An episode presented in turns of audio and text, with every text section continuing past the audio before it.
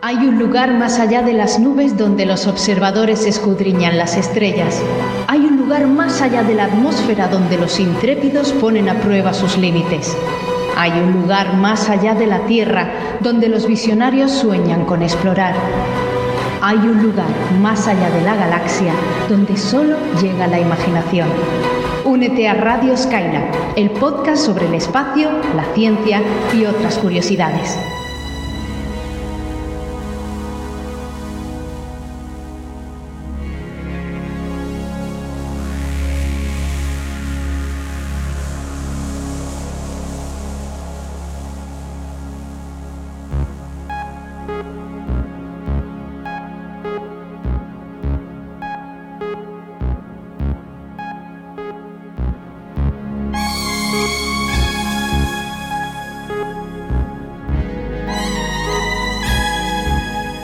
Hola, hola, hola, un saludo a todos los espacios trastornados. Este es el programa número 4 de la segunda temporada de Radio Skylab, el podcast dedicado a la ciencia, el espacio y otras curiosidades. El tema para este programa son las novedades del programa espacial chino, que como hemos estado comentando en programas anteriores, eh, se acumulan muchas novedades. Van a todo trapo, así que vamos a tratar de desgranar cuáles son sus eh, ambiciosos planes. Y para ello contamos con los cuatro radionautas habituales de este programa. Y vamos a hacer esa pequeña ronda de presentación, comenzando por Víctor Manchado de Pirulo Cósmico. Hola, Víctor. Hola a todos, ¿qué tal? Bienvenidos. También está con nosotros Cavipaso de Mola Saber. Hola una vez más, ¿qué tal? Y eh, también está con nosotros Daniel Marín del blog Eureka. Hola a todos, ¿cómo estamos? En este micrófono les saluda Víctor Ruiz de InfoAstro. Comprobación. Retroalimentación. Go. Contenidos. Go. Recomendaciones. Go. Todo listo. Despegamos.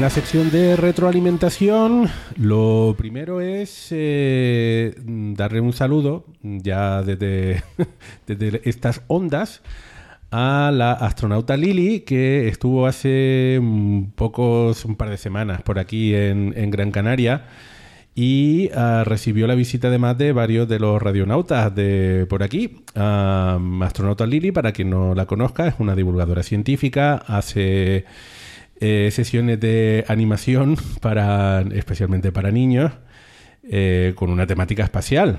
Y bueno, pues eh, organizó, mm, no, no- no sé quién lo organizaba, eh, era en el Museo de la Ciencia eh, y la Tecnología de, de Las Palmas de Gran Canaria. Y no sé si ta- también estaba por medio del gobierno Canarias o algo así. eh, ah, pero bueno, mm, que estuvo por aquí y por desgracia no pude ir, no pude llevar a, a mi peque, pero eh, los otros tres radionautas del programa sí que estuvieron con la astronauta Lili, ¿no? ¿Qué tal? Pues- y, en, y en la sesión, además. Pues muy bien, como un niño yo también, cuando fui a, a ir a ver su, su espectáculo. La verdad es que me sorprendió que, que ella, que bueno, ya, ya lleva mucho tiempo en esto, pero nunca había vi- visto ninguna de, sus de sus actuaciones. Y mm, bueno, además de que el contenido es riguroso y es, es para niños, lo que me sorprendió es que estuvimos ahí una hora pegados en la butaca alucinando, ¿no? Con, con el viaje que montaba por el sistema solar. Así que muy bien, y ella muy maja, como nos trató maravillosamente bien. Bueno, ¿y los peques pasaron la prueba del algodón? Pues sí, efectivamente, el mío se lo pasó pipa. Y mira que es difícil. A ver, mi hijo tiene cinco años y para los que son padres y tienen hijos de estas edades saben lo difícil que es mantener la atención durante tanto tiempo. Y eh, la verdad que el astronauta Lili lo hizo genial y durante la hora que duró el espectáculo fue capaz de mantener la atención de los niños y vamos, maravilloso. El peque se lo pasó pipa, se lo pasó en grande y, disfrutó muchísimo. Bueno, y casi tanto como uno, que, que es espacio trastornado, pues muy bien, una experiencia muy, muy recomendable. Yo la había visto en Madrid ya y la verdad es que el espectáculo este en concreto no, pero he de decir que bueno, es una labor fantástica, maravillosa de divulgación y reitero que lo que dijo Cavi, que lo que más me sorprendió es que sea capaz de mantener a, decenas de niños pequeños, no tan pequeños, sentados durante más de una hora, que eso tiene un mérito tremendo, ¿no? Y un espectáculo muy didáctico y muy recomendable. Bueno, pues eh, a ver si tengo la oportunidad de, de ir al espectáculo en otra ocasión. Y, ah, bueno, eso, eh, un saludete por aquí a, Lili. Bien, por cierto, antes de que se me pase y se me olvide, este es el primer programa que grabamos los cuatro juntos desde el inicio de la pandemia. O sea, tres años después, la primera vez que nos sentamos otra vez los cuatro juntos a grabar. Y tenemos un micrófono menos, a ver si escuchan de vez en cuando algún, algún pequeño ruido, es que estamos compartiendo uno de los micrófonos. Nos hemos olvidado de grabar. sí, em, nos hemos pegado aquí un buen rato recolocando todo el, la parafernalia ¿no? de grabación en, en directo, ¿no? Em, en vivo. Así que, bueno, pero muy, muy contentos, estamos muy contentos de vernos otra vez las caras. Em, más cosas. Bueno, tenemos una pregunta de Jorge Sobradelo eh, que nos decía que si va a volver algún día al Club de la Lectura. Eh, y que además eh, él personalmente ha leído hace poco el proyecto Hail Mary de Andy Weir y además cree que van a hacer una película de, de este libro. recordemos que este autor es el mismo que el de El Marciano. La película no, la llamaron El Marciano, no sé por qué, la llamaron Marte. Pero, pues mira, Jorge, estate suerte. Hemos decidido, unánimemente, que vamos a hacer Club de la Lectura y que en tu caso ya tienes el trabajo hecho, porque como ya te has leído el libro, estupendo. Em, así que Club de la Lectura, de proyecto Hail Mary de Andy Weir. Es una novela de ciencia ficción eh, la mecánica es un, bastante similar a la, del, a la del marciano, es decir, es una persona eh, que se levanta con amnesia en una nave espacial y que tiene que ir resolviendo una serie de, cuestiones. y además tiene bastante buena crítica. Eh, de hecho, hay alguno que dice que está al nivel del marciano eh, porque es cierto que la que publicó posteriormente, que era la luna y tal, no tenía tan buenas reseñas. Esta sí. Entonces hemos decidido hacer Club de la Lectura y vamos a dejar un par de meses. Eh, nuestra idea sería hacer el, Club de Lectura, eh, la reseña, alrededor del mes de mayo. O sea que tenemos febrero, parte de febrero y el mes de abril para leerla entre todos y comentarla. Bueno, febrero no. No, no, marzo, marzo y abril, marzo y abril, que febrero ya, ya acabó hace un par de días. Bueno, bueno. Eh, y ahora sí, vamos a la parte de retroalimentación, Cavi. Pues muy bien, como toca siempre. Eh, que en realidad te he pisado un poco, porque es una de las preguntas de, de retroalimentación.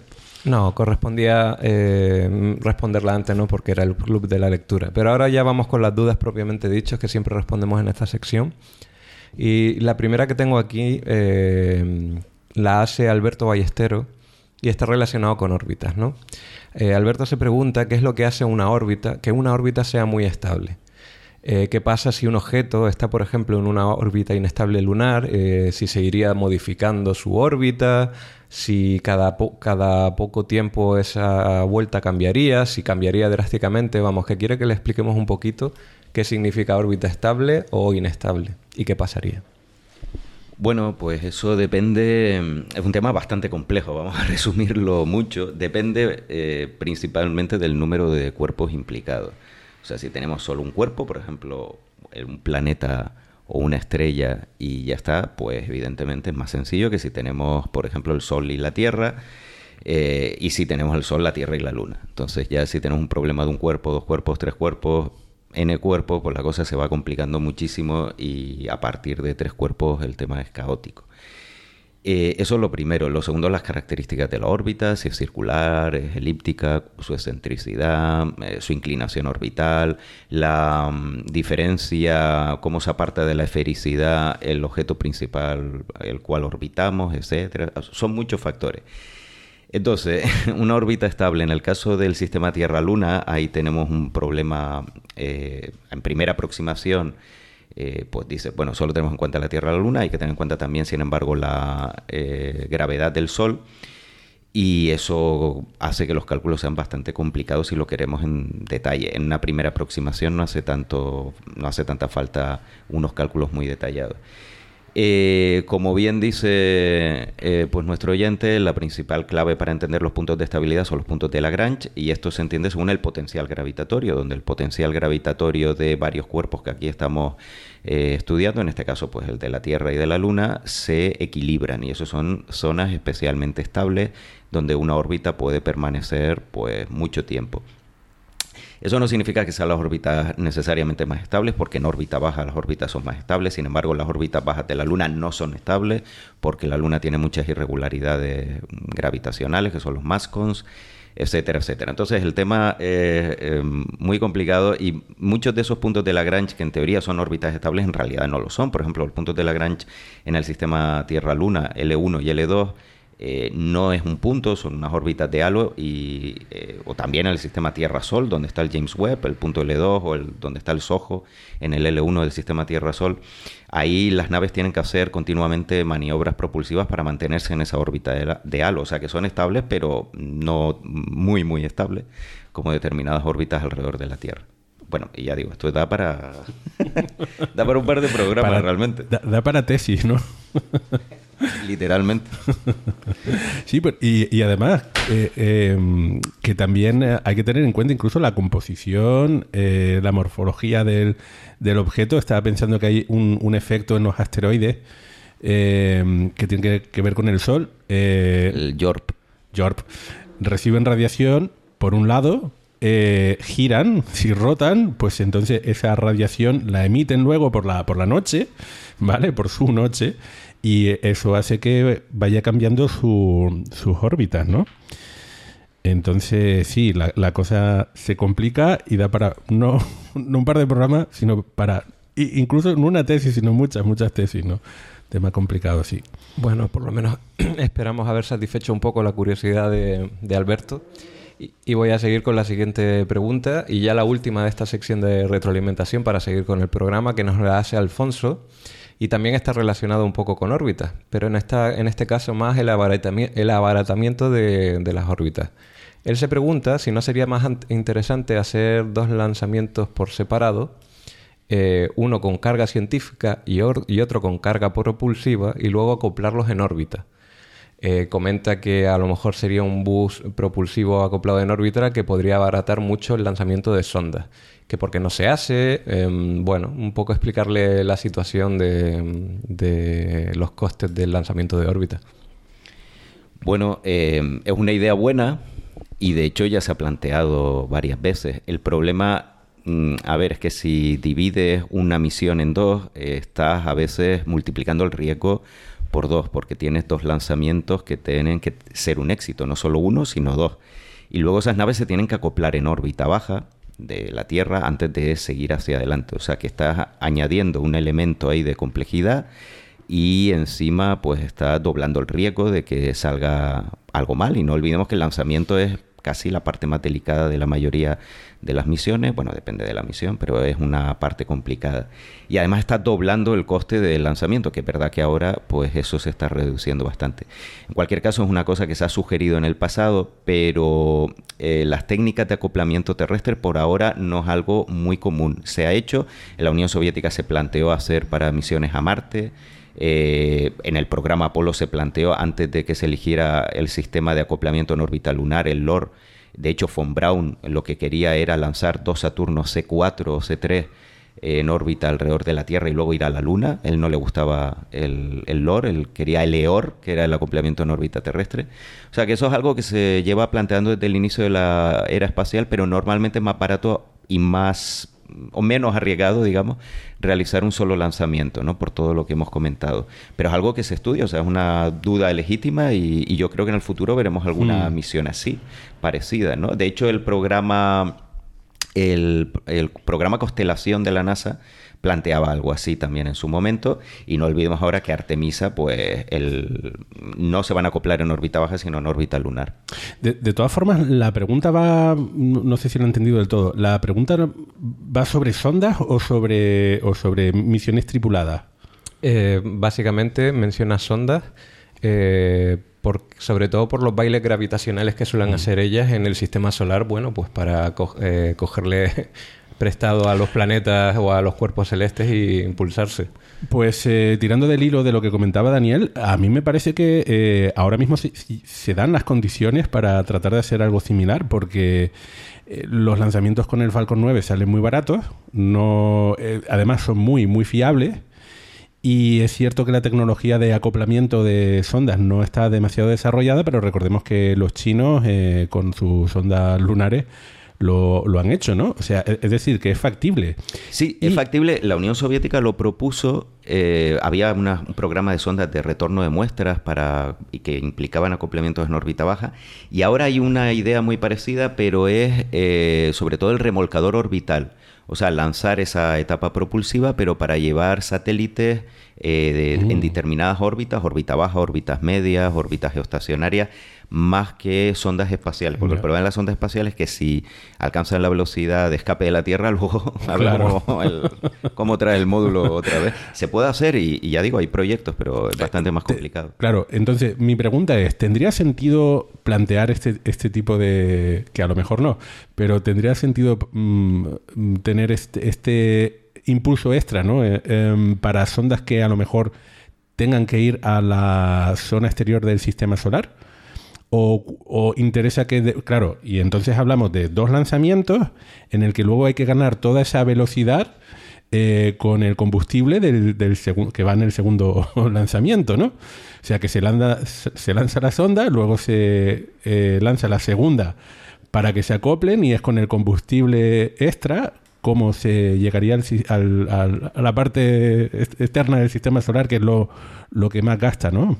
Energéticamente. Tiene sentido, sí, sí. El tema es que hasta ahora los proyectos de este tipo no se han adaptado a unos costes de lanzamiento tan baratos como implica el Falcon 9 y fiable. Entonces no se han adaptado en eso y todos por ahora prefieren un esquema de un lanzamiento por temas de seguridad. Y asistencia gravitacional, es claro, además barata si quieres lanzar una etapa propulsiva que sea muy eficiente, normalmente eso implica que sea criogénica con hidrógeno. Y el hidrógeno y el oxígeno líquido no se puede mantener, sobre todo el hidrógeno, en estado líquido mucho tiempo en órbita. O, bueno, eso requiere mucho, una inversión importante para hacerlo. Y claro, ahí entramos en otra complejidad adicional a todo esto. Pero bueno, recordemos que la Starship para los programas lunar mm, pretenden hacer esto, ¿no? Eh, cargar, enviar un... Para todo. La Starship si quiere salir de órbita baja tiene que cargar combustible. No, no, no puede salir de órbita baja sin cargar combustible. Con la Starship eventualmente veremos todas esas pruebas interesantes a ver si esto es factible. Vamos, eh, yo estoy deseando verlo. Eh, ¿Alguna cosilla más con respecto al tema? Pues yo creo que aquí podemos dejar la sección de retroalimentación. Ya sabéis que podéis dejarnos las preguntas en redes sociales. Eh, bueno, no las digo todas, ya creo que las sabéis. Eh, que ahí estaremos para recogerlas y responderlas. Seguimos con el programa.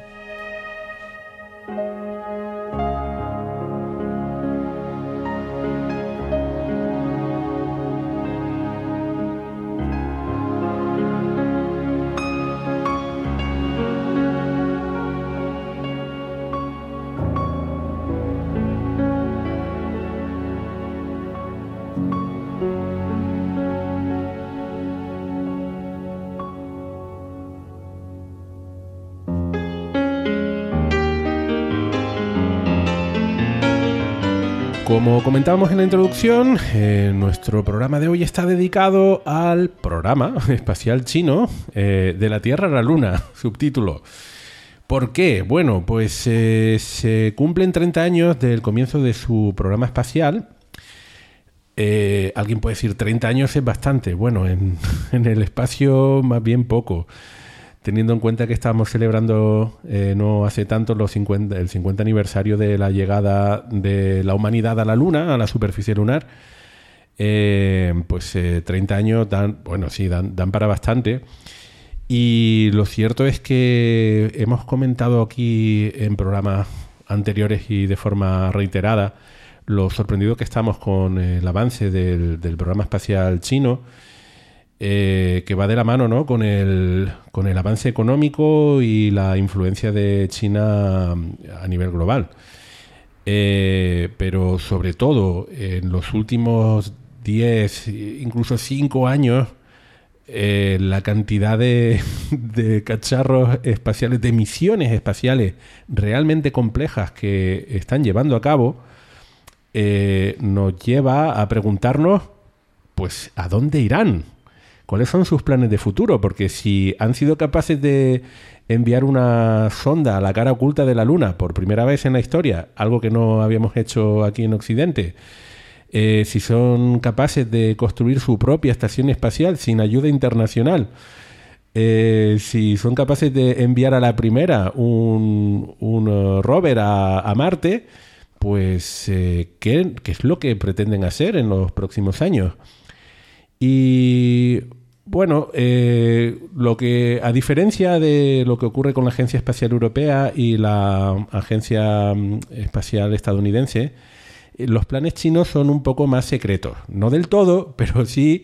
Eh, por un lado hay, más secretismo, ah, hay muchas veces que uno se entera de las misiones ya prácticamente cuando se van a lanzar, eh, y por el otro lado, mm, bueno, eh, pues algunas de estas cosas sí que se mantienen en, en, secreto.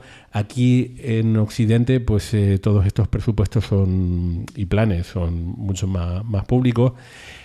Pero lo otro, que decir, la gran diferencia también es que eh, pues casi todo lo que hace la NASA es tema de portada y de comentario y lo que sucede en China mm, pues no tiene tanta cobertura. Eh, salvo en el blog de Daniel. y lo mismo sucede también con el programa espacial ruso, ¿no? Mm, que no ha tenido tanta cobertura aquí en, Occidente, aunque, eh, aunque hagan cosas interesantes, ¿no? Así que vamos a subsanar esa cuestión y vamos a intentar decranar eh, cuáles son los planes, sobre todo los tripulados, porque en otro programa a lo mejor le dedicamos también un poquito de atención al, programa de sondas de exploración eh, del sistema solar y más allá. Bueno, pues eh, los comentarios de, hoy, pues justamente están basados en, una exposición para conmemorar el 30 aniversario del programa espacial chino en Pekín y ellos han mostrado algunas nuevas maquetas eh, de, misiones que ya están planteadas por ahí. Eh, pero vamos a preguntarnos cuál es el objetivo del seguro del programa espacial chino en los próximos 5 o 10 años. Eh, porque sabemos que en estos momentos tienen una estación espacial, pues la estación espacial, añadir nuevos módulos sería uno de sus objetivos, pero supongo que el más suculento y al que le vamos a dedicar tiempo aquí en el programa va a ser la Luna. Eh, porque de aquí a 10 años, bueno, de aquí a 7 años, eh, según esta exposición, eh, China pretende poner a personas en la Luna en 2030.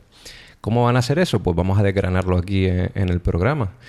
Y todo empieza con pues con un cohete, ¿no, Daniel? sí, antes de meternos en esto. Es una bonita frase. Todo empieza con un cohete. Todo empieza con un cohete, efectivamente. Hay que decir que lo que tú comentabas, que los planes chinos, algunos son más eh, secretos que otros. En el caso del programa lunar tripulado, eh, se sabe desde 2018. Lo que pasa es que cada calculo yo, cada seis meses en Occidente se enteran de que van a... Como el agua en Marte. sí, eh, es algo así. Cada X meses oh, van a ir a la Luna. Ah, pues no lo sabía. Bueno, cada vez hay más gente que ya lo sabe, pero desde, 2018 lo dijeron. Y cuando eh, se hace un anuncio, eh, aunque no sea a nivel oficial, es decir, no tiene que salir Xi Jinping a decir vamos a ir a la Luna. Desde el momento en que sale en alguna página de casco, de calto, de alguna corporación estatal, eh, un determinado proyecto significa que se está estudiando. Otra cosa es que está aprobado por el gobierno, pero que se está estudiando y que tiene esa aprobación para ese estudio, digamos, preliminar, aunque sea. Y desde 2018 se hicieron públicos esos planes de programa tripulado. Es verdad que han ido cambiando porque el diseño de todos los vehículos ha ido evolucionando pero el plan fundamental ya estaba en 2018 o incluso podríamos decir en 2017 que había algunas cosillas por ahí, pero en 2018 es cuando se hizo público. Y la exposición esta que está en el Museo Nacional de Pekín, eh, a ver, estos vehículos también ya se conocían. Eh, de hecho, la novedad principal, que es el módulo lunar, que ha aparecido en muchos medios, sobre todo anglosajones, como que se ha descubierto, es mentira. O sea, eso se descubrió en diciembre pasado en diciembre de 2022, verdad que tampoco hay una diferencia muy grande, pero bueno, todo el mundo ya había visto el módulo lunar chino eh, e incluso podríamos decir que se vio en 2018, pero en la configuración que se va a lanzar finalmente, eso se vio en diciembre de 2022, con lo cual esta exposición más que nada es una confirmación Mm, una sanción oficial mm. de que esos planes, pues por si alguien tenía dudas, porque en 2022 esto no se conocía a través de un vídeo cualquiera, sino los jefazos de, de CASC, que es la CASC es, digamos, la corporación, el contratista principal del programa espacial chino y equivalente a, a la NASA o la Agencia Espacial Europea, para que nos hagamos una idea, la, gente dice, ah, pero bueno, está la Agencia Espacial China. La Agencia Espacial China no pinta nada. Eh, no, no, tiene nada que ver. O sea, no, sí pinta, pero no, no, es, no en esto, es otra cosa. Y precisamente está relacionado con el, secretismo de los planes. Eh, sí pinta, por ejemplo, la Agencia Espacial Tripulada China, que es otra agencia diferente a la Agencia Espacial China, no tiene nada que ver la una con la otra, y la Agencia Espacial Tripulada China, la CMS, está eh, bajo control de los militares. Entonces, mm. esto se suma todo mm. eh, y al final pues tienes ese secretismo alrededor del programa tripulado que es secretismo evidentemente comparado con la NASA, con la Agencia Espacial Europea, pero mm, ya digo, en 2018 sabemos que eso está ahí en marcha. Bueno, eh, lo que presentaron en 2018, si recuerdo bien, era eh, algo similar a lo que se plantea en estos momentos con Artemisa y la estación espacial Gateway, que estaría eh, en órbita cislunar. Em, pues ellos también planteaban hacer una, estación espacial por allí cerca de la Luna y hacer eh, esta colaboración para volver a la Luna, hacerla con los rusos. ¿Ha habido cambios al respecto? ¿Siguen, ¿Siguen por ahí? No, a ver, la parte tripulada nunca han contado con los rusos. Eh, y sí, planteaban Gateway, que eso ha desaparecido de los planes iniciales. No sabemos si se mantiene en el futuro, por ahora no. Van a saco, van a la superficie lunar, que ese es el gran premio. Y la colaboración con los rusos era lo que llamaban la ILRS, que es la Estación Internacional Lunar, que es sondas no tripuladas pero que mm, era más bien un programa de juntos pero no revueltos. Es decir, y eso antes de la guerra de Ucrania, que eh, China lanzaba sus sondas, sus sondas Chang'e y algunas con la denominación ILRS, Rusia también, sus sondas Luna, y luego mm, allí en la superficie lunar pues se ponían de acuerdo, había conexiones, intercambio de datos, pero cada uno por su lado. Ahora, después de la guerra de Ucrania, eh, la cosa, bueno, pues está muy diferente en el sentido que China sigue adelante con esa estación, pero ha invitado a los países que ya había invitado fuera de Rusia, me refiero a contactado con Italia, con Francia, con países europeos, países asiáticos, africanos, Oriente Medio, eh, de Latinoamérica, y no habla nunca de Rusia. o sea, como no quiere que la asocien con Rusia. Entonces, mm, claro, eh, Rusia ahora mismo es un apestado internacional y, China no quiere, eh, este proyecto lo quiere sacar adelante, ha quedado con los rusos, pero como ya digo, era un juntos pero no revueltos, pues puede seguir negociando con otras agencias que no pueden lanzar sus cargas útiles, que van a usar naves chinas y están por ahí, a ver si no se dan cuenta que, Rusia estaba metida. bueno, aparte de eso, creo que también, eh, aunque, aunque Rusia y China quisieran que esa colaboración fuera adelante, me imagino que con eh, las condiciones económicas eh, muy difíciles en las que está Rusia en estos momentos, no tampoco le permitirían cumplir con los objetivos chinos, ¿no? Si, si quieren ir pronto para allá. Es que ese es el problema. Mm, lo hemos dicho aquí eh, varias veces, pero cada vez que hacemos un programa ha pasado más tiempo. Hace 10 años Rusia tenía mucho que aportarle a China en términos de tecnología. Ahora prácticamente no hay nada, hay alguna cosilla, pero prácticamente no hay nada que, que, Rusia le pueda aportar a China. O sea, China ha superado a Rusia en el espacio en prácticamente todos los campos. Hay alguna cosa, energía nuclear espacial, etcétera, pero China está avanzando muy rápido. Entonces, claro, y, por otro lado, Rusia no quiere colaborar en un proyecto donde sea el hermano menor, donde hmm. sea el socio ahí que está por, por, no sé, por caridad. Eso no le gusta a los rusos, ¿no? Entonces, pero bueno, van a tener que, van a tener que tragarse su orgullo. Bueno, mm, pues eh, para volver, como decías, todo empieza por un cohete, Cavi. Eh, cualquier cosa que quieran llevar a la superficie lunar van a necesitar cohetes potentes para lanzar eh, toda esa carga útil y, esa tripulación. Eh, ahora mismo uno de los grandes cohetes eh, chinos es el Larga Marcha 5 en diferentes configuraciones. ¿Van a utilizar este cohete? ¿Pueden utilizar este cohete para ir a la Luna? Hombre, para, para, ir a la Luna no. Para ir a la Luna van a utilizar uno que llaman CZ10 y es bastante más grande mm, que el actual CZ5. Mm, de hecho, eh, estamos hablando de un cohete de prestaciones similares al S... perdón por mi voz, es que he estado un poco malo estos días, al SLS y lo llaman incluso algunos el Falcon Heavy chino, para que nos entendamos. Entonces es un buen pepinaco de cohete, como nos gusta decir aquí, para poder poner las cargas útiles que hacen falta para alcanzar la superficie lunar. Sí, por ejemplo, tengamos en cuenta que este cohete, el CZ-10, tiene una altura de casi 90 metros, o sea, que es un bicho bastante, de unas dimensiones bastante respetables.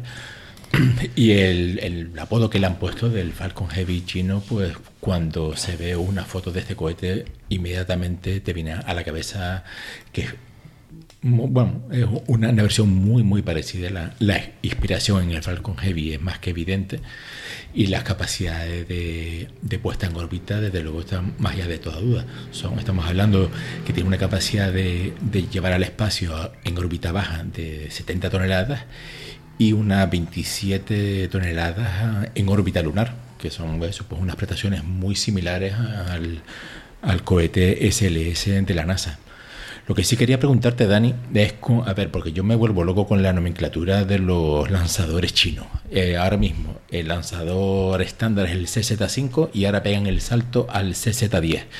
¿Y qué pasa con los, nuestros números intermedios? El CZ6, 7, 8, 9, ¿qué pasa? Pues buena pregunta porque todo el mundo se hace un lío con los cohetes chinos.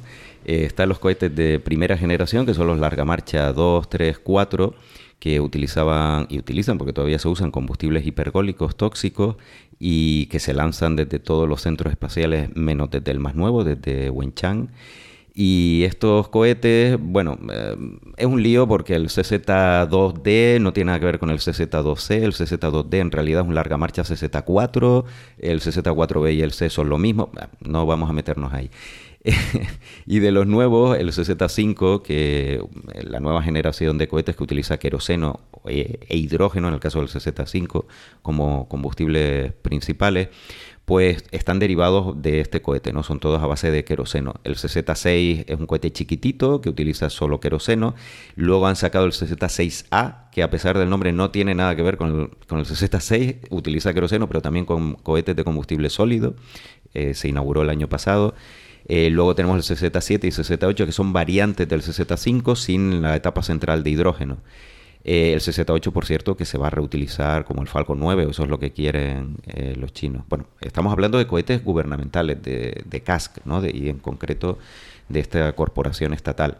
Luego tenemos el proyecto CZ9 de supercohete gigante y el CZ10, que es el que estamos comentando para el programa lunar tripulado chino, que eh, este nombre, precisamente la exposición de Pekín, sabemos que ahora se va a llamar así, CZ10, porque no estaba claro cuál iba a ser el nombre, había varios nombres por ahí, el último era CZ5DY, CZ5G, eh, claro, al final lo han llamado CZ10.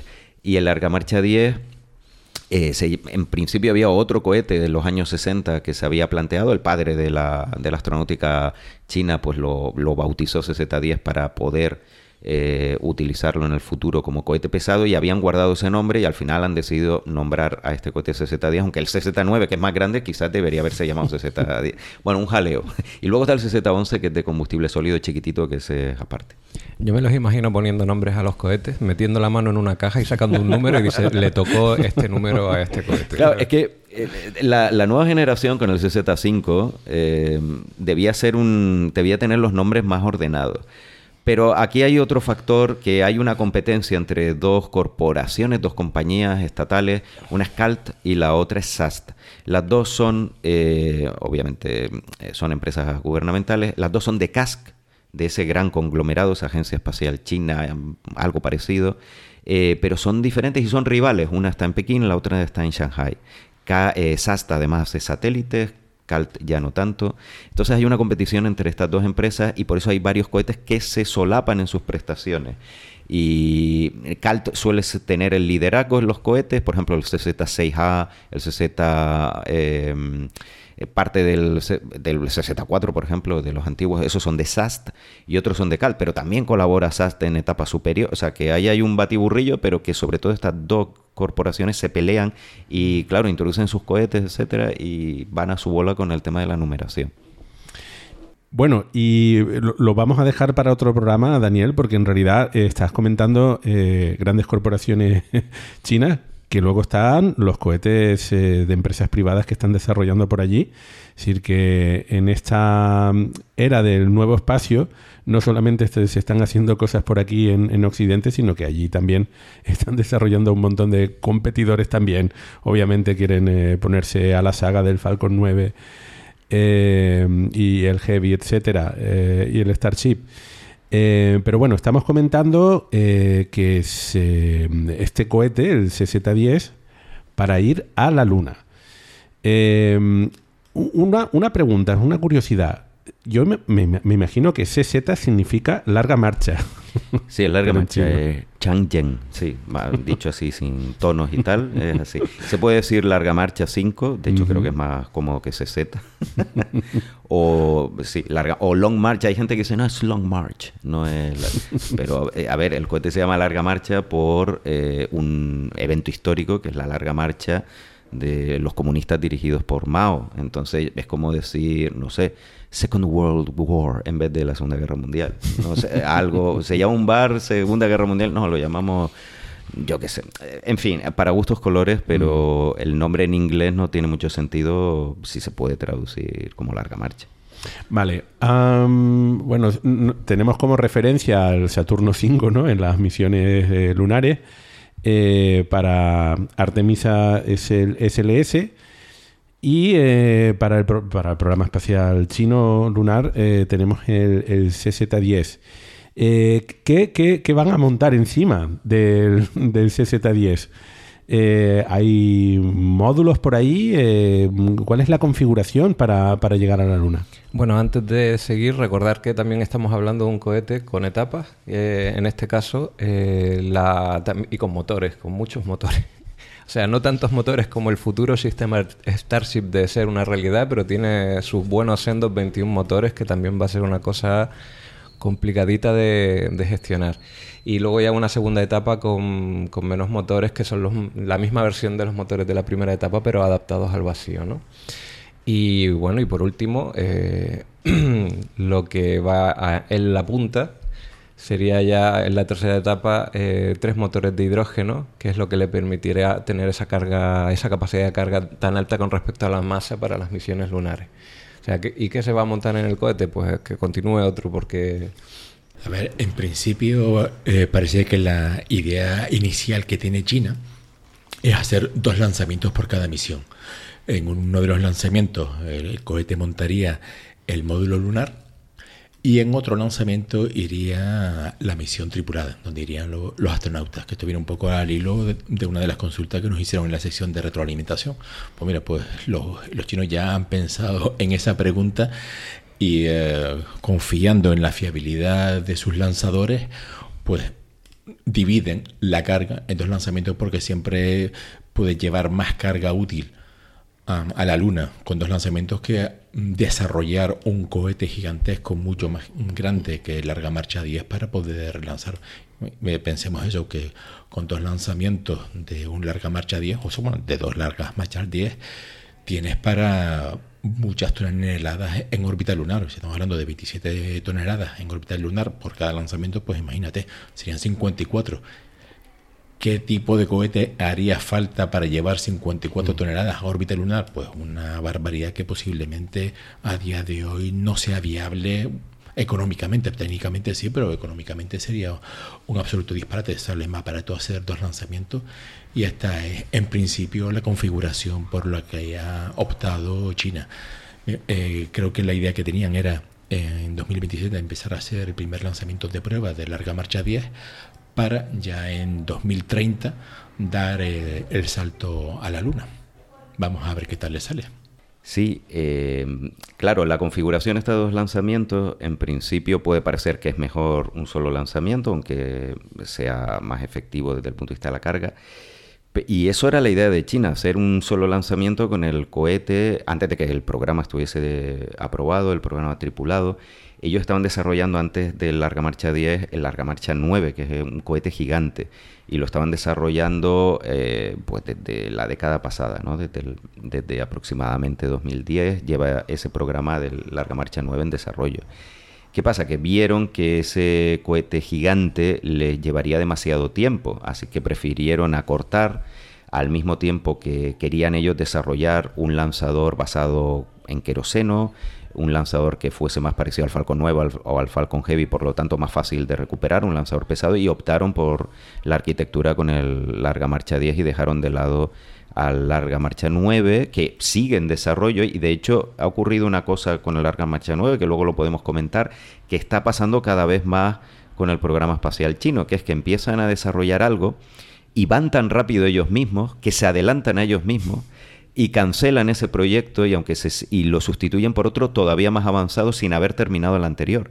Que eso es lo que pasó con el Larga Marcha 9. Ya habían completado el diseño del anterior, que era una especie de SLS chino, eh, con una etapa central criogénica, con cohetes de combustible sólido a los lados, etcétera, y les adelantó el, ellos mismos dijeron no no ¿cuál, qué es lo más moderno que está ahora o por lo menos lo que más posibilidades tiene Starship el sistema Starship pues olvidémonos de este. Y de hecho hubo una época que parecía que iban a desarrollar las dos variantes, pero son cohetes muy diferentes y al final cancelaron esa versión, que es la que se ve todavía por ahí a veces en muchas presentaciones del programa espacial chino, cancelaron esa versión de larga marcha 9 y ahora están, van a desarrollar una que es eh, muy similar a la Starship. De hecho, su diseño todavía no está finalizado, pero va a ser un gran cohete eh, monobloque, sin aceleradores, con muchos motores en la primera etapa.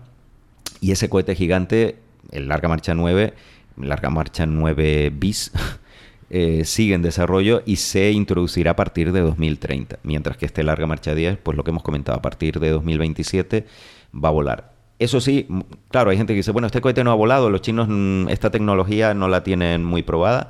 Efectivamente, todavía tiene que volar, pero utiliza motores que todos ellos ya se han probado. Por ejemplo, el, este, el, el Marcha 10 utiliza en la primera etapa, estamos hablando de 21 motores, son menos que el Falcon 9, 21 motores YF100K, que es una versión del YF100 que ya se emplea, por ejemplo, en, los Larga Marcha 5, 6, 7, 8. Así que la parte más importante, que es la propulsiva, eso ya lo tienen controlado. En el programa eh, de Apolo mm, teníamos un solo lanzamiento, pero habían dos naves. Iba el módulo de servicio y el módulo lunar.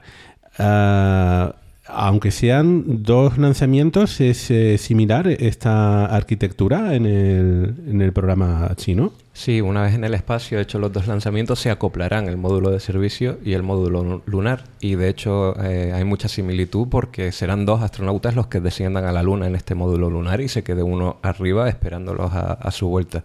Así que en ese aspecto, una vez acoplado, se va a parecer bastante a la misión Apolo. ¿Y qué similitud o diferencias hay entre el módulo lunar eh, del Apolo y el chino?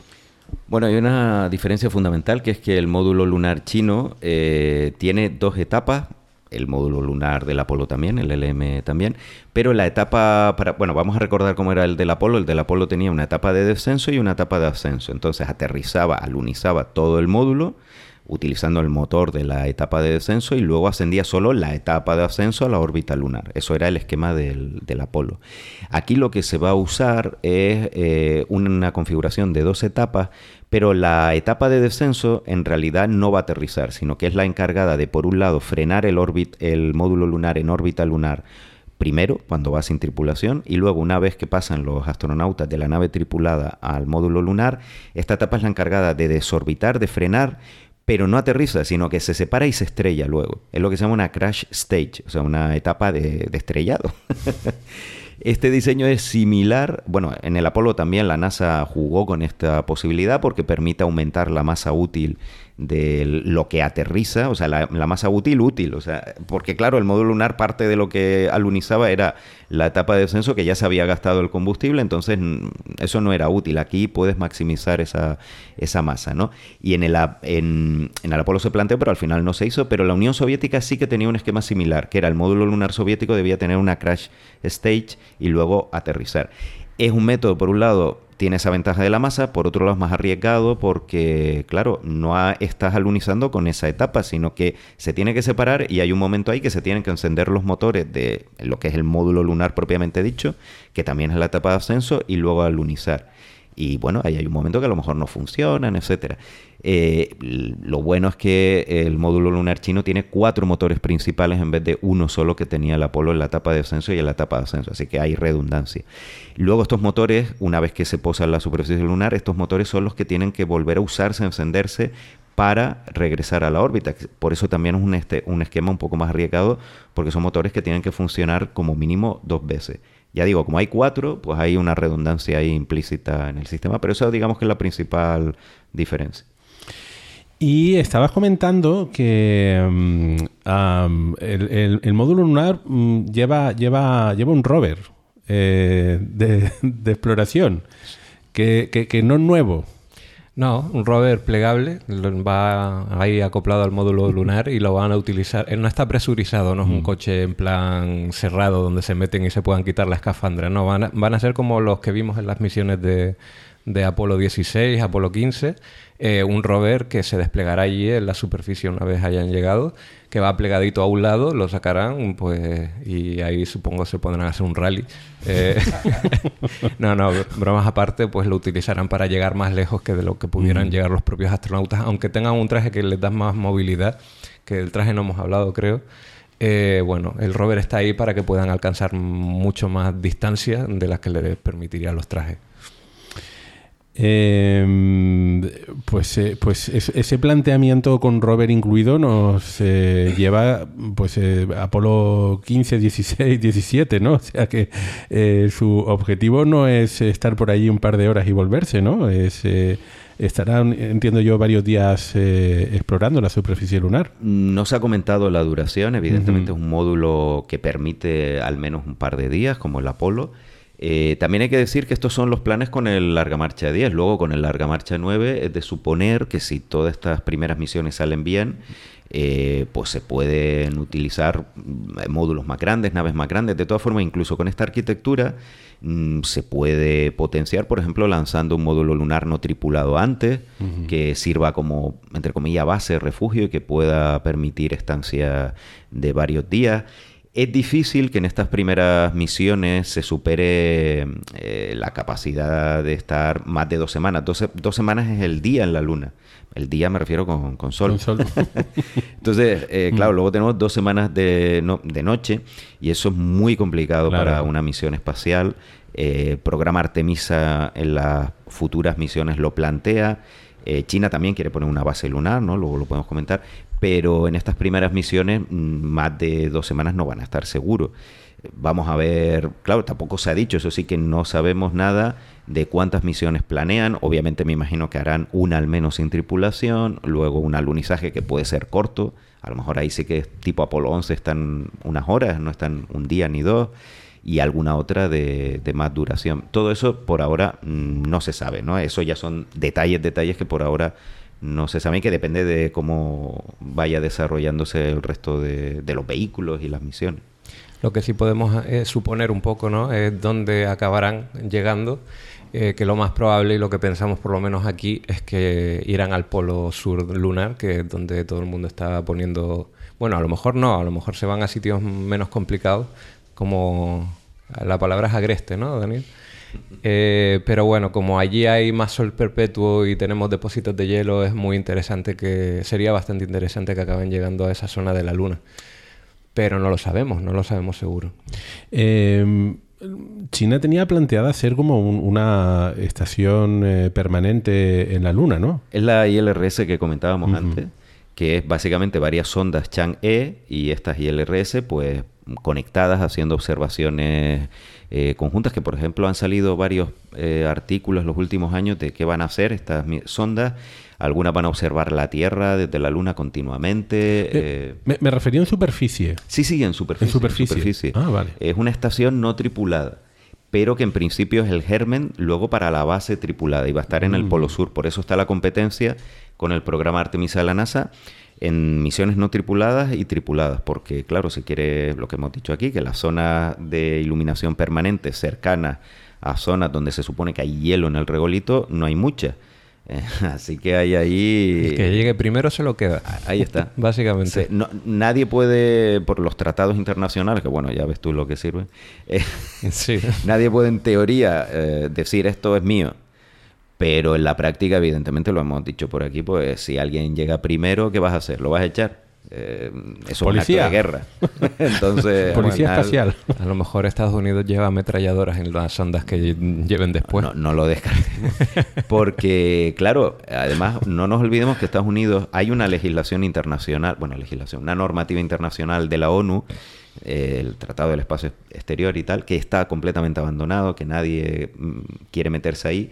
Eh, y Estados Unidos está desarrollando su propia normativa unilateralmente, que son los programas, los acuerdos Artemisa, eh, que es con los países aliados, evidentemente desde afuera a China, eh, y China no lo reconoce, China reconoce a la ONU, pues ahí tenemos una fuente de conflicto, claro, también, porque si esa normativa, que es la que va a seguir Estados Unidos, es una normativa que China no reconoce, pues tampoco veo que quiera mm, que se quiera arreglar este tema, ¿no? De, quién, de cómo nos vamos a poner de acuerdo para repartirnos aquí el asunto. Aparte de que Estados Unidos también con los acuerdos Artemisa ha dado vía libre a que se puedan explotar los recursos de la Luna por empresas privadas porque ellos lo han decidido, son la ONU, y, el, vaciado de, de, la ONU, de, eso, e, ese lugar donde todos los países deciden eh, comúnmente ¿no? Eh, las reglas ¿no? de, la humanidad, empezando por los derechos humanos, me parece lamentable. Eh,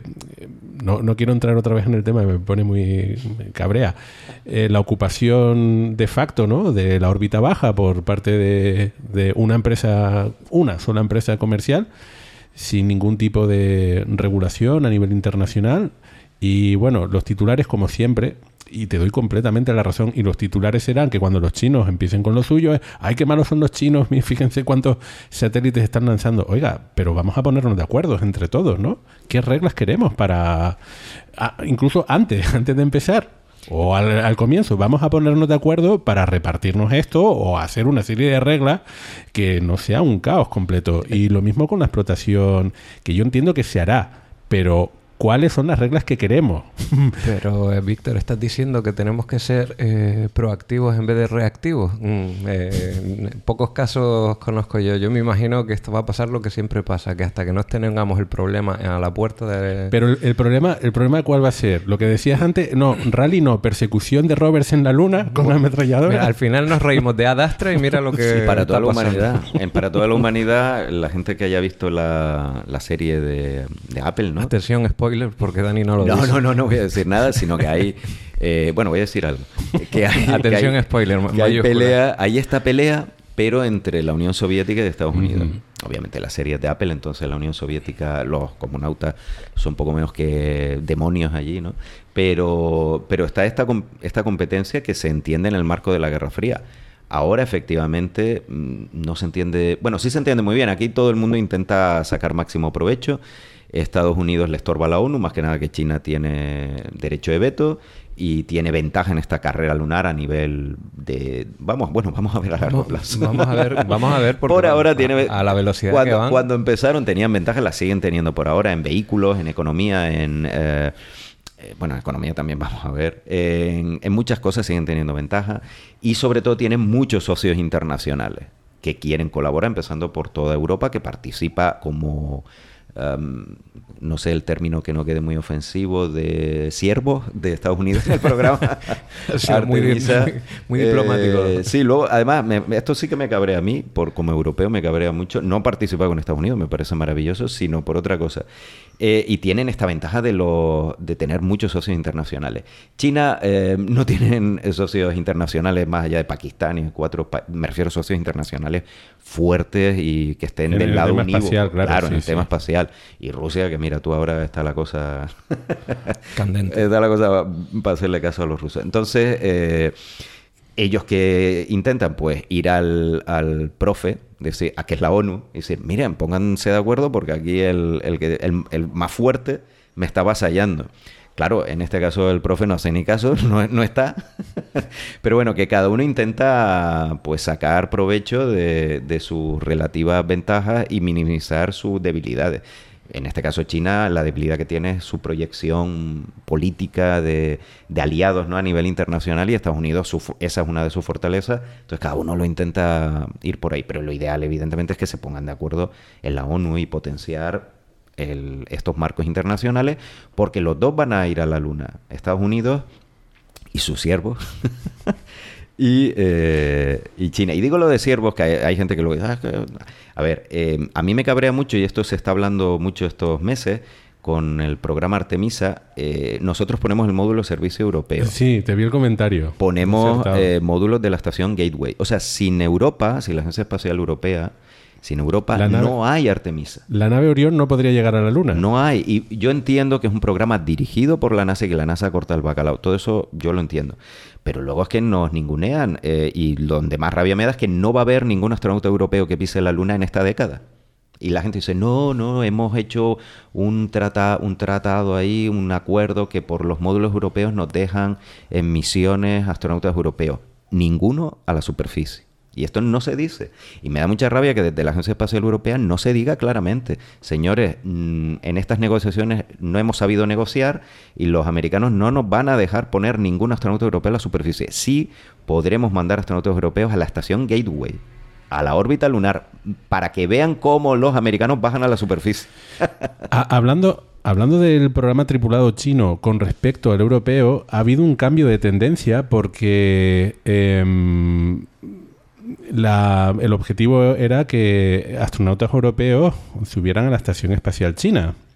Y de repente hay unas eh, declaraciones ¿no? del director general de la Agencia Espacial Europea diciendo que eso ya no va a ser así. Por eso Daniel usa la palabra siervo. Mm, no está mal elegida, ¿sabes? Ese es el otro, exacto. Ese es el otro porque además aquí las cosas no son claras. O sea, a mí me parece muy, bueno, me puede parecer bien o mal, eso ya es un tema personal, pero todos entendemos la realpolitik y la estrategia y los bandos, vale, y la nueva Guerra Fría, y muy bien. Pero entonces díganlo claro, es decir, digan, los Estados Unidos no nos dejan, que lo diga Schwager, que lo diga el jefe de la Agencia Espacial Europea, los Estados Unidos no nos dejan colaborar con China en el programa tripulado. Ojo, porque Europa colabora en el programa no tripulado y en muchísimas misiones, por ahora, a ver lo que nos dejan, por ahora en muchísimas misiones no tripuladas chinas. O sea, no se trata de colaborar o no. Hay en las ondas Chang'e, la Chang'e 6, 7 van a ir instrumentos italianos, franceses. O sea, hay una colaboración que existe ya y en misiones científicas. Estamos hablando solo del programa tripulado. Y esa colaboración existía y China daba, pues por supuesto que iban a haber astronautas europeos que iban a ir a la Estación Espacial China y eso pues ahora mm, misteriosamente no. Y no es misterioso porque, a ver, es voz populi, para cualquiera que sepa un poco el tema, las presiones a alto nivel diplomáticas por parte de Estados Unidos o de embajadores de Estados Unidos o lo que queramos a determinados países de la Agencia Espacial Europea de que no van a colaborar con China ahí. O sea, eh, no una negociación, sino una orden. Ustedes eso no lo van a hacer. no una pregunta. Entonces, claro, cuando eso ocurre, nosotros no estamos a un nivel de socio eh, parejo, ¿no? no estamos al mismo nivel. Aquí alguien da órdenes y nosotros las acatamos. Y yo digo, yo lo puedo entender, pero entonces que nos lo digan. no, mira, hay una nueva guerra fría, el programa tripulado es un tema de prestigio y nosotros no queremos que Europa le dé prestigio a China. Nos puede parecer mal o bien, pero eh, que nos lo digan. Pero no que maniobren y luego... Fíjate. En fin. Y, una cosa que, que luego la, la, la, justificación es... El programa... Eh, no, es que nosotros estamos con Estados Unidos en, en la Artemisa ¿Y qué tiene que ver? Esto no es un juego de suma cero. O sea, es que a Europa no le costaba nada, por eso el tema es simplemente mandar astronautas ahí. No, no, no, vamos a desviar recursos del programa Artemisa para, para China. Mandaríamos algún experimentillo, alguna cosa, y los astronautas europeos que tienen pocas oportunidades de volar al espacio tendrían más, simplemente, ya está. Igual que te comentaba el otro día, y no estábamos de acuerdo, ¿no? Eh, que entendía perfectamente por qué después de la, de la reinvasión de Ucrania por parte de Rusia, eh, la Agencia Espacial Europea decidió cortar por lo sano. Eh, yo no, entiendo, incluso a, muy alto nivel, no entiendo por qué no colaboramos con China en el espacio. creo que el espacio es para toda la humanidad. Creo que lo que representa el espacio es un lugar donde todos colaborábamos para un futuro mejor. Entiendo el tema de prestigio, lo entiendo perfectamente, pero incluso por tema de prestigio, ¿qué es más prestigioso? ¿Que China acople sus módulos en la Estación Espacial Internacional y que todos internacionalmente, la NASA, la ESA, eh, China, Rusia, eh, se lleven el mérito o que ahora China tenga su propia estación espacial? Yo personalmente creo que lo mejor sería la colaboración. Y lo mismo con el programa espacial tripulado. Creo que es mejor cuando colaboras, pues significa que tienes que repartir los méritos. Si no colaboras, solo uno se llevará el mérito. Y por ahora, eh, si uno... Bueno, eso, lo que está explotando China es el nacionalismo eh, en el espacio. Exactamente igual que quiere Estados Unidos, especialmente en la especialmente yo creo que en esta con la administración nueva de Biden no ya hay menos banderita y eh, están, no, yo creo que con Artemisa, eh, creo que una de las cosas que más me llamó la atención es lo mucho, por, por, por una vez, lo mucho que insistieron en que era una colaboración y que el módulo europeo estaba haciendo una labor magnífica, ¿no? Entrevistaron a, muchos ingenieros y responsables de la Agencia Espacial Europea durante la retransmisión. Me pareció fantástico hace un par de años, tres años, era todo la banderita estadounidense por todos los sitios y, que, bueno, eran ellos. Oye, y estupendo, porque para eso mucha gente, o sea, muchos políticos ponen el dinero. No, no, y que, a ver, que el programa Artemisa es un programa de Estados Unidos y de la NASA, y no es la ISS, ojo. Europa no está al mismo nivel que, por eso nos tratan así. Europa no está, en la ISS somos un socio de primer nivel. Eh, tal como están los acuerdos. En Artemisa somos un socio subordinado, pero ya te digo, una cosa es ser un socio subordinado, que lo podemos aceptar, porque si no, pon dinero y recursos, y otra cosa es ser, pues lo que somos, el último mono, que no nos dejan ir como, no, no, tú ahí te quedas y yo me voy a la superficie y tú te quedas ahí. Pone dinero, pone dinero, pone recursos y encima, no, no, no, no. Eh, pues mal, mal. Eh, a ver si alguien nos escuche, toma nota. No creo. Biden no creo que nos escuche. En fin. Biden escucha. bueno, vamos a ver. Eh, tenía, con respecto a esto, tenía, tengo preguntas, ¿no? porque justamente el programa Artemisa se ve que les, ha entrado, les ha entrado la prisa a los estadounidenses por volver a la Luna. Eh, y con el programa Constelación no tenían claro si querían ir a la Luna o si querían ir a un, asteroide cercano, que hubiera sido la primera vez. Y, de repente China presenta este plan y, como que les entran las prisas de nuevo ahora por volver a la Luna. Entonces, eh, estamos viviendo una nueva carrera espacial por volver a, bueno, en el caso estadounidense, por volver a la Luna y, y adelantarse a los chinos, que que a mí me parece un poco estúpido, porque ya ellos llegaron hace 50 años, ¿no?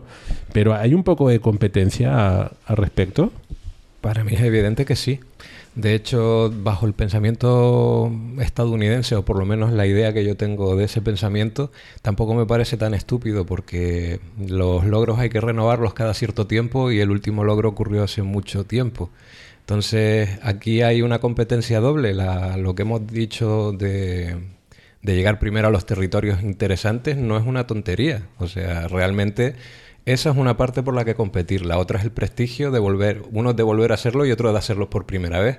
Esto habla de que una nación se pone al nivel de la otra. Es que aquí hay temas políticos importantes. Casi, casi se respira un poco la carrera que hubo en los años 60. Eh, Obviamente no es lo mismo, pero ya me entendéis. Entonces, por varios, en, en varios sentidos, sí, aquí hay una nueva carrera lunar. Hablamos de que ojalá hubiera sido una colaboración, pero como lo que nos queda es una competencia, pues bueno, por lo menos en la competencia también se corre y eso a los espacios trastornados también nos resulta interesante. ¿Hay una carrera? Sí, para mí hay una carrera. Yo ahí creo que si, eh, por ejemplo, no, no estuviesen estos programas chinos tan avanzados, o sobre todo que lo van a hacer, o sea, nadie duda que lo van a hacer, ya nadie dice, ah, no le va a salir. No, no, ahora todo el mundo dice, lo van a hacer y a lo mejor en esa fecha, incluso antes. Nadie duda de eso, ¿no? Luego les puede ir mal, evidentemente, esperemos que no. Igual que Artemisa le deseamos lo mejor a todos, pero les puede ir mal. Eh, pero yo creo que si no hubiese estado este plan, el programa Artemisa, la parte de alunizaje, lo tendría muy crudo y no me hubiese extrañado que lo, que lo hubiese cancelado Biden, porque no olvidemos que la parte de, alunizaje se la sacó la administración Trump en el último momento y sin tener presupuesto. Fue una medio locura ahí, ¿no? Entonces no me hubiese extrañado. De hecho, cuando se canceló el programa Constelación eh, en 2010 aproximadamente, los rumores son que alguien de la administración Obama, no sé si el, propio Obama, eh, preguntó, ¿cuál es la probabilidad de que llegue China, en viaje tripulado, a la Luna en los próximos 4 o 8 años? ¿no? Las legislaturas que podía estar Obama. Y alguien le dijo, no, no, no. Los expertos dijeron, no, no, no va a llegar. A lo mejor un vuelo alrededor, pero no tienen ni cohetes ni tecnología para eso. Y se canceló. Ahora ya no. Ahora sí tienen, van a tener los cohetes y tienen la tecnología. Así que sí, hay una carrera porque aunque eso, a ver, nadie le puede quitar a Estados Unidos que fueron los primeros en llegar en 1969, pero esa tecnología con la cual llegaron y esos medios ya no existen. Entonces tienen que demostrar que siguen, que casi es, te diría, peor porque tienen que demostrar que no están peor que en 1969. O sea, es una... que evidentemente no lo están, ¿no? En temas tecnológicos, la Estados Unidos sigue siendo líder en...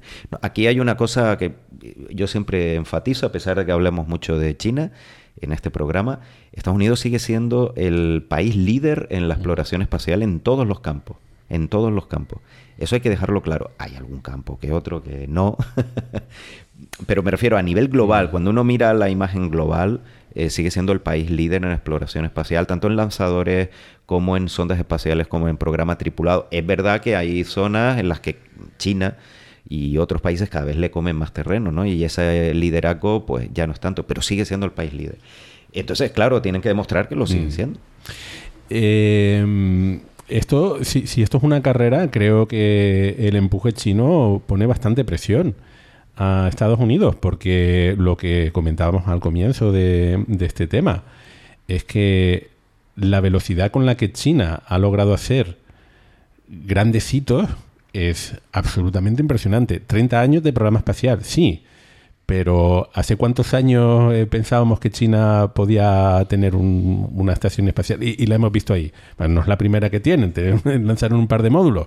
Pero no, es que lo que están construyendo ahora mm, no son un par de módulos ahí encajados y ya está. Empieza a ser algo bastante... No se le acerca la estación espacial, pero bueno, es, algo ya bastante respetable. Y lo mismo con todas estas sondas. Entonces, creo que em, quizás el cambio de, percepción, eh, ha habido un tengo la impresión de que ha habido un cambio de percepción con la Estación Espacial China y con la misión Chang'e y, con eh, la misión a Marte, porque han sido eh, mm, cosas muy ambiciosas y en algunos casos es a la primera. Eh, algo que otros países, pues eh, eso, llevaban 50 años intentando llegar a Marte. los rusos, por ejemplo, todavía no han aterrizado bien una sonda en Marte, ¿no? Eh, pues llega Marte, llegaron China y es a la primera, con Robert, ¡pum! Sí. No, desde luego, lo que no cabe duda es que China ha conseguido tener una velocidad de crucero bastante respetable en mm. cuanto a exploración espacial se refiere. Eh, lo que tú estabas mencionando, Víctor, o sea, ha conseguido su propia estación espacial. Evidentemente es muy modesta con respecto a la Estación Espacial Internacional, pero lo han hecho ellos solos. Han ido las dos últimas misiones Chang'e a la Luna. Pues a la primera ha funcionado todo perfectamente. Incluso tiene un rover dando vueltas en el lado oculto de la Luna. con una con otra estación en órbita de la Luna haciendo como repetidor para mantener las comunicaciones. Misión a, Marte con un rover a la primera les ha salido. Pues sí, evidentemente la percepción que, que desde Estados Unidos tenían de China es que ahora es un rival a, tener en cuenta. Por eso es por lo que están acelerando los planes del SLS para ir a la Luna, porque están, o sea, se han dado cuenta que China va, en serio, cada vez va dando pasos con más seguridad y encima con más velocidad. Es que aquí la palabra clave la has dicho, es la ambición. Se le respira la ambición a China. Eh, el, propósito serio y firme de conseguir lo que dicen y lo que hacen. Y le ha puesto eso las pilas a los demás. Entonces, por eso decía, bueno, hay una carrera, pero qué bien, ¿no? Porque... Yo, yo aquí una cosa, eh, sí que veo que ha habido un cambio en la percepción, ahora todo el mundo se toma en serio. También lo hemos comentado aquí, cuando se planteó la que ahora va a ser la misión Tianwen 3, de retorno de muestras de Marte, que por cierto esa es otra carrera. Ahí está la carrera lunar y la carrera a ver quién trae el primer trozo de Marte, que está la misión eh, de retorno de muestras de la NASA, que son eh, tres sondas, que científicamente es más interesante que la misión china, eso no lo duda nadie. Eh, pero por ahora los plazos es que China va a traer estas muestras en 2031, si sale bien, y MSR en 2033. O sea que va a ganar, si sale bien a China, que puede que no, va a ganar China. Pero bueno, cuando China planteó esta misión hace unos años, eh, todo el mundo decía, ah, China no puede, esto es una misión que le queda grande. Y hasta hubo gente que se reía, gente en Estados Unidos, comentaristas, ah, los chinos no pueden. Ahora nadie se ríe. O sea, ahora todos saben que por poder pueden traer una roca marciana varia en 2031. Científicamente la misión es más interesante, repito, la de la NASA y la Agencia Espacial Europea. Entonces sí, ha habido un cambio de percepción, pero también ha habido un cambio a, a ver cómo digo, a ignorar todo lo que hace China. O sea, ha sido parejo. En eh, bueno, no sé si ahora se ignora más, antes también se ignoraba. Me refiero, cuando uno ve los medios de comunicación relacionados con el espacio, noticias, hay de todo. Pero sobre todo desde Estados Unidos y muchos de Europa, no se menciona nada de lo que hace China. Y sí, hay cosas que son secretas, pero otras no. Y yo me he visto conferencias por YouTube de científicos planetarios del JPL y de otros centros de la NASA hablando de la Luna. Y la verdad es que tenía mérito escuchar dos horas cómo esquivaban el no mencionar en ningún momento a las ondas Chang'e y que las muestras, las únicas muestras que se han traído de la Luna en los últimos años, porque hace más de, de 50 años que nadie, que Estados Unidos no va a la superficie de la Luna, eh, han sido las, las, muestras de la Chang'e 5 hace un par de años. Y dándole vueltas, yo, pero este hombre tiene que saber. O sea, no me creo que un experto en la Luna no se... Pues el hombre hablando de cómo traer muestras, de qué, qué sitios eran, y en ningún momento, es verdad que otros sí lo mencionan, ¿vale? No, esto es... pero me llamó la atención. Y en ese sentido, en lo de la cooperación es que durante la Guerra Fría, cuando la Unión Soviética y Estados Unidos se querían matar, querían destrozar el mundo, una guerra nuclear, eh, estaban dispuestos a ello, hubo cooperación, tuvimos el Apolo Soyuz, había una cooperación y ahora que en principio, vale, puede haber una guerra fría, pero no estamos a ese nivel de enfrentamiento de pues, acabar el mundo, no se han cortado todos los lazos y se ignoran. Es una guerra fría, es una guerra fría muy extraña e, en el, que China tiene gran parte de la deuda de Estados Unidos y existen unos lazos comerciales brutales entre China y el resto de, especialmente Occidente, ¿no? Somos sus principales clientes. Yo no, entiendo muy bien estas historias, pero bueno, da, igual. Em, em, volviendo al tema espacial. Eh, China, ¿cuándo pisa la Luna? ¿Cuándo veremos a, a personas chinas? 2030. 2030 está, es la fecha fijada. Ahora que se cumple. Pero ellos dicen eh, más o menos. a lo mejor es menos. a lo mejor es menos. Pero, pero no son, no son previsiones de tipo Elon Musk, ¿no? No, no. Eh, lo que sí podemos decir es que cuando se anuncia una fecha eh, más o menos oficial del programa espacial chino, esa fecha va a misa. Eh, ¿Qué ocurre? Que todos sabemos que los retrasos son el pan nuestro de cada día en el programa espacial. Entonces, si se retrasa 2031 no sería extraño. Pero en el programa espacial chino eh, se da la circunstancia de que hay proyectos que se adelantan, porque va tan rápido el asunto que a veces, no tampoco es lo normal, ¿eh? pero a veces se adelantan. sigue siendo la, la, tónica, sigue siendo los retrasos. Entonces no sería descartable si el primer lanzamiento de Larga Marcha 10 en 2027, en 2028 se hacen misiones de prueba, eh, incluso un alunizaje en 2029. Yo lo veo complicado porque es una cosa que la seguridad ahí, esto no es, son los años 60, no nos podemos permitir eh, astronautas fallecidos en misiones, no, no es lo mismo, ¿no? Aquí el, nivel de, exigencia es mayor, entonces 2030. Eh, Pero la clave va a ser ver el primer lanzamiento de Larga Marcha 10 cuando tenga lugar y a partir de ahí... a ver, y Starship. Starship. Eh, quizás lo dejamos para otro programa. Eh, Starship. ¿Llegarán antes los estadounidenses? Eh, para eso, en la superficie, para eso necesitan que Elon Musk se ponga las pilas con Starship. Ah, vamos a ver. No, Tienen ventaja, ojo. Tienen ventaja. La, Orión ya acaba de dar porque vueltas. Porque ya tienen el SLS la Orión. Sí, sí, sí. China, la nave de nueva generación la lanzaron sin tripulación en 2020, pero no hemos hablado de ella. Esta nave de nueva generación que se parece mucho. bueno, le han cambiado el diseño. lo que decíamos que van tan rápido que cambian sus propios diseños cuando ya están en, marcha, ¿no?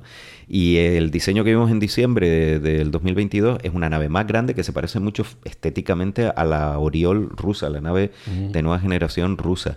Em, que la gente la compara con la Crew Dragon, pero no, se parece más a, esta Oriol. Y, es una nave nueva y claro, todavía tienen que demostrar que funciona. Este año a lo mejor, no lo han dicho, pero a lo mejor se lanza eh, otra vez sin tripulación. Eh, probablemente para probar una reentrada a alta velocidad. No está claro, esto no, no, lo han, no lo han dicho. Vamos a ver si se lanza o no. Eh, pero vamos, que hay que tener eso en cuenta también, la nave de nueva generación. Claro. se va a usar en la Estación Espacial China. Pero, pero eh, o sea, las naves Orión se están construyendo ahí, eh, la, estamos viendo, se están, eh, los módulos de servicio europeo también se están enviando, pero para ir a la superficie, la NASA ha contratado los servicios de Starship. Todavía no, en fin. a ver, recordemos que oficialmente 2025 mm, Vamos, nos ponemos, yo creo que una cifra, una fecha más realista es 2027 para Artemisa 3. Por eso digo, tienen ventaja frente a los chinos. Pero como les vaya algo mal o se retrase, mm, uy, y los chinos se adelanten. Es que, es que Starship sí que es ambicioso, ¿eh? O sea, que todavía tienen que demostrar muchas, muchas, muchas. Pero aunque hay una carrera, hay que insistir que China va a su bola. Es decir, ellos saben que si van y ganan Artemisa. No, a lo que me refiero es al, tema eh, tecnológico. Creo que China, o sea, aparte de tener una fecha bastante concreta, eh, desde el punto de vista tecnológico, eh, la propuesta de arquitectura de emisión es muy conservadora, con lo cual no parece que podrán tener retrasos en, temas, pero que los irán solventando poco a poco. Claro, con el tema de Starship. Claro, es más conservadora porque eh, no tienen que demostrar, o sea, el Estados Unidos sí tiene que demostrar, eh, China como es la primera vez, pero ellos saben que si se adelantan a Artemisa, pues van a decir todos los medios que eso no tiene ningún mérito porque en 1969 ya llegó, ya, ya creo que los titulares ya están están preparados. O sea, los chinos llegan. Esto no, no, bueno, exagero, pero sabemos que les van a decir eso y con razón, porque no se puede borrar de la historia. Eh, Neil Armstrong fue el primer ser humano en pisar la luna en el 69 y eso está ahí. Y como ellos saben que le van a decir eso, pues si llegan antes, eh, para, hombre, se alegrarían, lógicamente. Si no, que es lo más probable a día de hoy, pues no pasa nada. Para ellos tienen su programa marcado y, ahí siguen. Una, una, idea muy loca, muy loca, muy loca, pero desde el punto de vista técnico, eh, teniendo en cuenta que el Larga Marcha 10 es una especie de Falcon Heavy, ¿no se puede usar el Falcon Heavy para ir a la Luna con la, una especie de Crew Dragon? Eh, sí, claro, pero sería un programa mucho más modesto del que tienen ahora. Tendrías que quitar el SLS, quitar el Orión. Claro. y te adelantas a los chinos, yo qué sé, cinco años. Mm, políticamente es inaceptable ahora mismo algo así. Tendrías que cambiarlo todo, pero... O sea, pero técnicamente sería posible. El, Larga Marcha 10 es igual al, Falcon Heavy hasta cierto punto, pero utiliza esa etapa superior de ah. hidrógeno que no tiene el Falcon Heavy y por eso le da una ventaja mayor en la carga que puede enviar a la Luna. Pero bueno, sí, sí, claro, Estados Unidos podría hacer un módulo lunar chiquitito, una Crew Dragon lunar que habría que modificarla, que en su momento la estudiaron, la hablamos aquí, y se podría hacer una especie de programa chino SpaceX y mandarlo, pero sería como... em, quedaría como... Se han picado. Bueno, es que eh, quiero decir, la alternativa a eso es que se- también se le crucen los cables a Elon Musk y decida hacer algo así y adelantarse a la NASA, que yo creo que le, le darían... No, él está con Starship y de ahí no lo saqué. No, no, Sí él que- está con Twitter, no olvídate de esto. Bueno, última pregunta para cerrar este tema. ¿Y qué pasa después?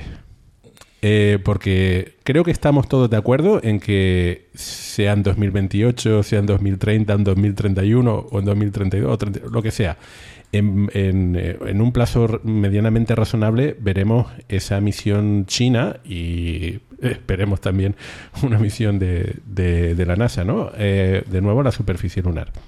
¿Y luego qué? Eh, porque mm, creo que también China se planteaba un objetivo mucho más ambicioso que este. Es decir, su plan no es exactamente colonizar la Luna y ya está. Querían ir a Marte, ¿no? Sí, sí, querían ir a Mar- es- Cuando yo digo que es una carrera, y aunque hemos hablado todo el rato, todo el programa de la Luna, en el fondo es que creo que se ha iniciado una carrera por la conquista final de Marte. Estamos hablando a muy largo plazo y tal, pero es que cuando hablamos de temas del espacio hablamos a largo plazo. Eh, Marte, Marte es el, el verdadero caramelo, esa es la verdadera victoria. Da igual que no se adelanten a Artemisa porque el verdadero objetivo es Marte. Es que en la exposición esta, eh, y que yo digo está sancionada por el gobierno chino, si no tú nos pones en el Museo Nacional de Pekín, eh, y además una exposición patrocinada por la Agencia Espacial Tripulada China, que ya digo que está bajo control de los militares. Sale planes de futuro, específicamente bases lunares tripuladas y vuelo tripulado a Marte. No es la primera, es la primera vez sí que vemos esto en este tipo de exposición, pero ya se habían filtrado estudios de misiones tripuladas a Marte. Ya digo, cuando se filtra un estudio, que hay gente que dice, ah, pero esto no ha sido aprobado en el BOE chino, o no ha sido sancionado por el partido. No, no tiene por qué. Si se filtra un estudio, significa que lo están estudiando en serio, con permiso del gobierno. Otra cosa es que al final se apruebe no, porque el, el gobierno chino se sabe que ha cancelado misiones, dice, ¿a dónde va? Esto es muy, esto es muy caro, no lo veo y se cancela.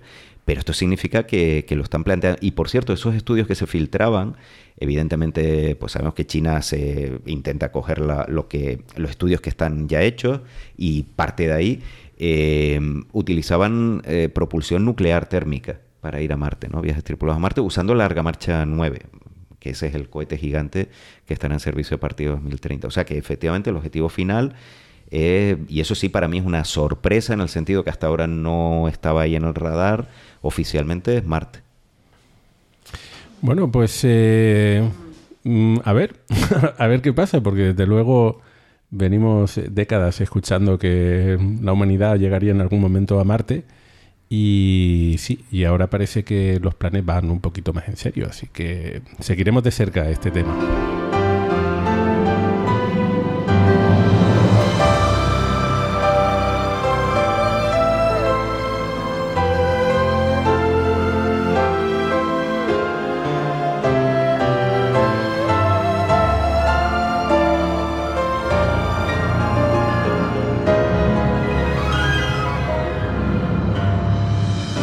Estamos en la sección de recomendaciones. Eh, turno, turno para mí. Recuerden que ahora, en vez de hacer cuatro recomendaciones o hacer ronda de recomendaciones, pues eh, en cada programa nos toca uno de nosotros y vuelvo a recomendar algo yo. Y hoy eh, traigo dos cositas. Por un lado, un canal de YouTube especialmente recomendado para aquellos que les guste la astronomía. Se llama Estrellas Compartidas. Es el canal de Juan Antonio, que es un aficionado a la astronomía eh, que vive en La Laguna, en Tenerife. A mí me llama mucho la atención porque, a pesar de ser la sede del Instituto de Astrofísica de Canarias, es un lugar bastante conocido por su mal tiempo.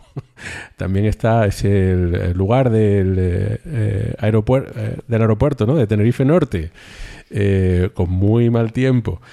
Pero desde, su terraza, eh, muchas noches, eh, pues pone su telescopio con una cámara y hace directos. y estos días, por ejemplo, estaba intentando observar la conjunción de Venus y Júpiter, que espero que hayan podido observar. Eh, muy bonita y, bueno, eso con, eh, software libre, con Linux software libre, por eso se llama Estrellas Compartidas. Eh, y su telescopio, pues hay muchas noches en las que pues está haciendo imágenes de galaxias, de cúmulos globulares o de cualquier historia que, sea interesante en ese momento. Así que me parece importante enviarle desde aquí un saludo muy fuerte, que de vez en cuando entro a ver qué es lo que está, está haciendo y enviarle saludetes. Y, eso, me, parece importante apoyar este tipo de iniciativas. La otra recomendación es un cómic. Ya saben que tengo debilidad por los cómics científicos y en este caso eh, es espacio trastornado. Em, además es que me lo leí en inglés y la noticia aquí es que lo han publicado en español. Se trata del cómic Astronautas, Mujeres en la Última Frontera, de Jim Ottaviani y Maris Weeks. Eh, Jim Ottaviani es un. Él, sobre todo lo que hace guiones, es dibujante, pero le gusta mucho, es su especialidad hacer eh, cómics científicos y, yo creo que he recomendado alguno que otro suyo. pues es, un, es un cómic eh, sobre cómo ser astronauta. Pero las protagonistas de este cómic son mujeres. Y la época en la que está desarrollada es la época del transbordador espacial. Eh, la astronauta protagonista no es ninguna astronauta mm, conocida, es decir, no, es eh, autobiográfico directamente, pero eh, los autores del cómic entrevistaron a muchas o a varias astronautas. Entonces, las anécdotas que cuentan, algunas, de hecho dicen las más graciosas, no desvelan qué, qué anécdota es cierta y cuál no, pero dejan caer que las más graciosas, incluso algunas de las más inverosímiles, son ciertas, ¿vale? Eh, Jim Ottaviani además es un autor muy reconocido. Em, tiene, por ejemplo, la, biografía, tiene varias biografías. Me estoy leyendo la de Einstein y tiene la de Stephen Hawking, que creo que la he recomendado por aquí. Pues eh, eso, la calidad del cómic está muy, muy bien. Entonces, eh, me parece un regalo estupendo, especialmente para eh, chavales adolescentes que les guste el tema espacial, por eso debe ser el formato de cómic, pero oye, que yo soy adulto, me lo leo igualmente, ¿no? Está muy bien, muy bien. Así que mm, estas son mis recomendaciones para este programa.